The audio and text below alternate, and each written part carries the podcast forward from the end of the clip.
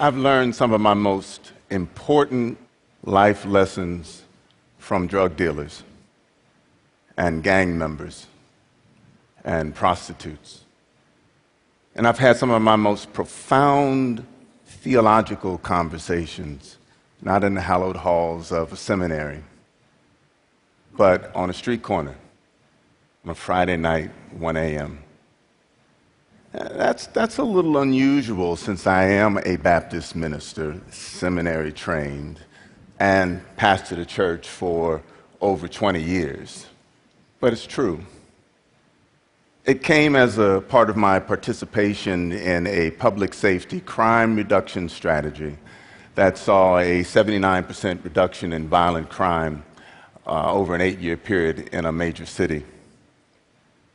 But I didn't start out wanting to be a part of somebody's crime reduction strategy. Uh, I was 25, had my first church. If you would have asked me what my ambition was, I would have told you I wanted to be a mega church pastor. I wanted a 15, 20,000 member church. I wanted my own television ministry. I wanted my own clothing line. I wanted to be your long distance carrier. You know, the whole nine yards. Know. After about a year of pastoring, my membership went up about 20 members. Right? So, so, you know, megachurch was way down the road, right?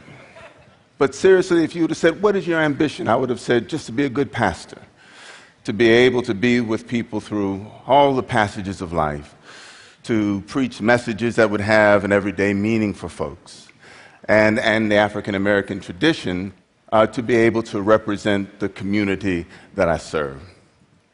But there was something else that was happening in my city and in the entire metro area, and in most metro areas in the United States, and that was the homicide rate started to rise precipitously.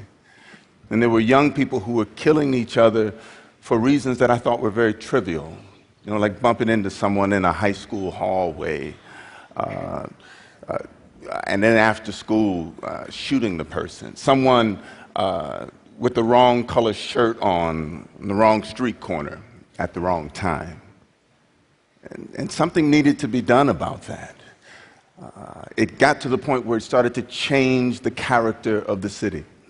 You could go to any housing project, for example, like the one that was down the street from my church, and you'd walk in and it would be like a ghost town because the parents wouldn't allow their kids to come out and play, even in the summertime, because of the violence.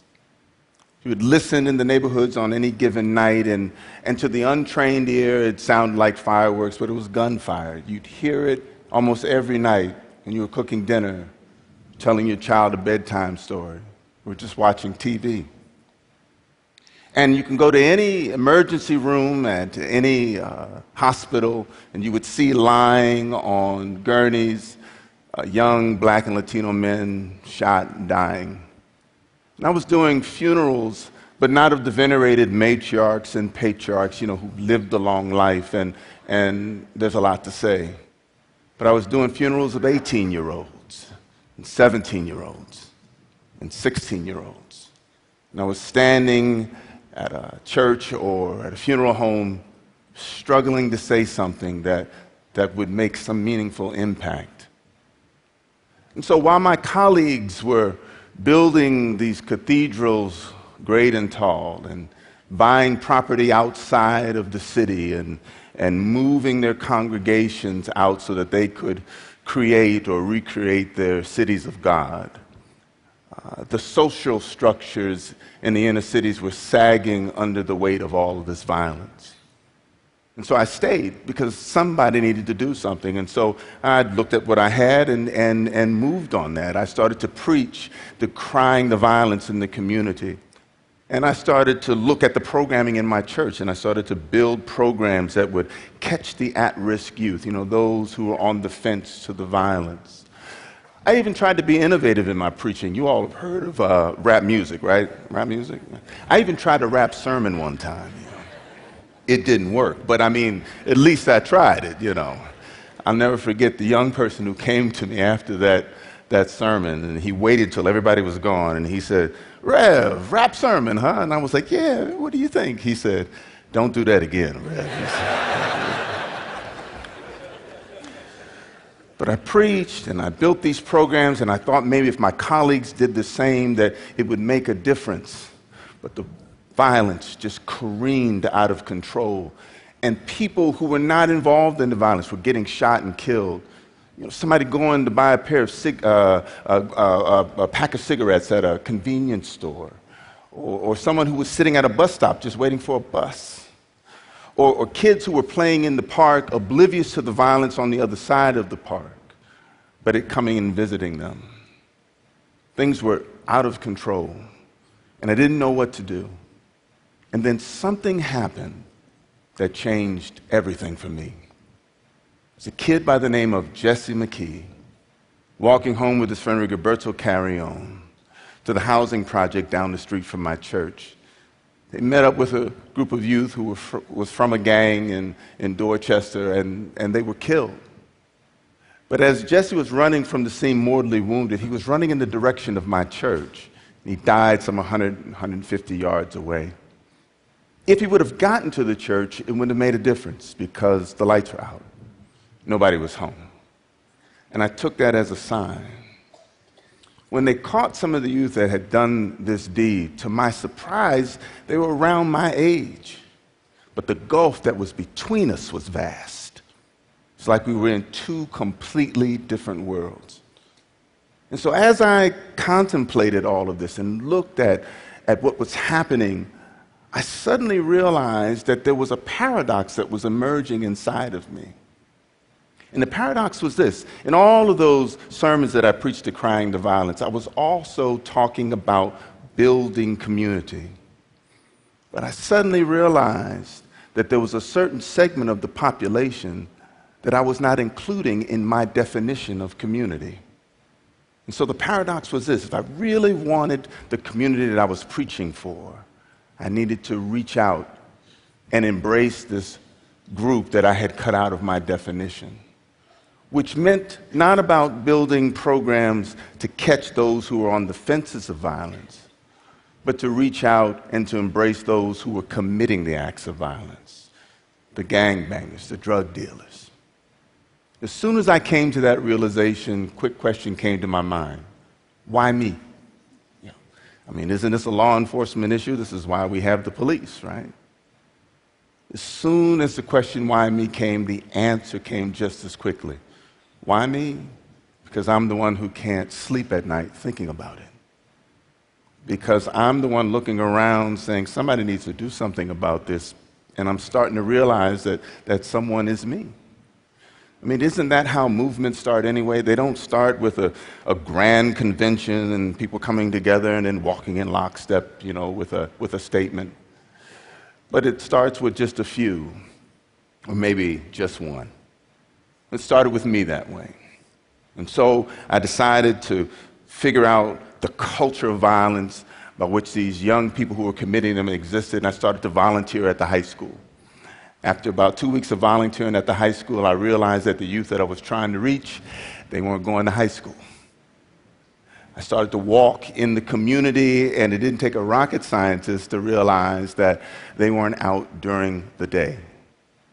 And so I started to walk the streets at night, late at night, going into the parks where they were building the relationships that was necessary a tragedy happened in Boston that brought a number of clergy together. And there was a small cadre of us who came to the realizations as we had to come out of the four walls of our sanctuary and meet the youth where they were and not try to figure out how to bring them in. So we decided to walk together. We would get together in one of the most dangerous neighborhoods in the city on a Friday night and on a Saturday night at 10 p.m. And we'd walk till 2, 3 in the morning.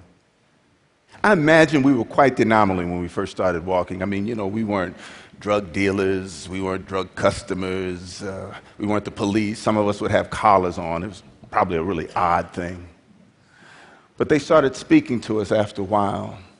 And what we found out is that while we were walking, they were watching us. And they wanted to make sure of a couple of things. That number one, that we were going to be consistent in our behavior, that we would keep coming out there. And then secondly, they wanted to make sure that we weren't out there to exploit them. Because there was always somebody who would say, oh, We're going to take back the streets. But they would always seem to have a television camera with them or, or a reporter. And they would enhance their own reputation to the detriment of those on the streets. So when they saw that we had none of that, they decided to talk to us. And then we did an amazing thing for preachers. We decided to listen and not preach. Come on, give it up for me. Listen. All right. Come on. You're cutting into my time now, okay? But it was amazing. I mean, they said, we don't know we said to them, we don't know our own communities after 9 p.m. at night, you know, between 9 p.m. and 5 a.m. But you do. You are the subject matter experts, if you will, of that period of time. So talk to us, teach us, help us to see what we're not seeing, help us to understand what we're not understanding. And they were all too happy to do that. And we got an idea of what life on the streets was all about. Very different than what you see on the 11 o'clock news. Very different of what is portrayed in popular media and even social media. And as we were talking with them, a number of myths were dispelled about them with us. One of the biggest myths was that these kids were cold and heartless and uncharacteristically bold in their violence. What we found out was the exact opposite. Most of the young people who are out there on the streets are just trying to make it on the streets. And we also found out that some of the most intelligent and creative and uh, uh, magnificent, wise people that, that we've ever met were on the street, engaged in a struggle. And I know some of them call it survival, but I call them overcomers. Because when you're in the conditions that they're in, to be able to live every day is an accomplishment of overcoming. And as a result of that, we said to them, How do you see this church? How do you see this institution uh, helping this situation? And we developed a plan in conversation with these youth. We stopped looking at them as the problem to be solved. And we started looking at them as partners as assets, as, as, as co laborers in the struggle to reduce violence in the community.